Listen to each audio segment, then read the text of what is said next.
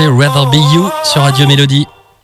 L'info inutile du 16-20. Ne cherchez plus de recettes pour préserver votre équilibre familial. Il vous suffit de donner naissance à deux filles. Ah ouais, c'est la conclusion d'une étude menée par un site parental d'outre-Manche, bounty.com, très prisé hein, des familles anglaises.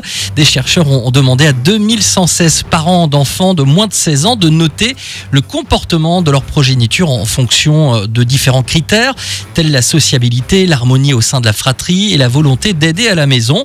Total, 12 combinaisons différentes ont été étudiées. Un garçon et une fille, deux filles et un garçon, trois garçons, quatre filles, etc.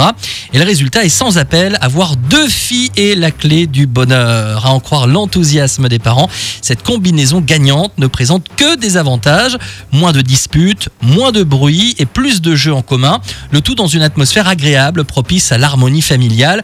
Deux filles vont aussi plus facilement se confier à leurs parents, aider spontanément aux tâches quotidiennes et avoir moins tendance à se provoquer mutuellement ou à s'ignorer que deux garçons. Voilà, donc ne recherchez plus la recette pour préserver votre équilibre familial. Il vous suffit donc de donner naissance à deux filles.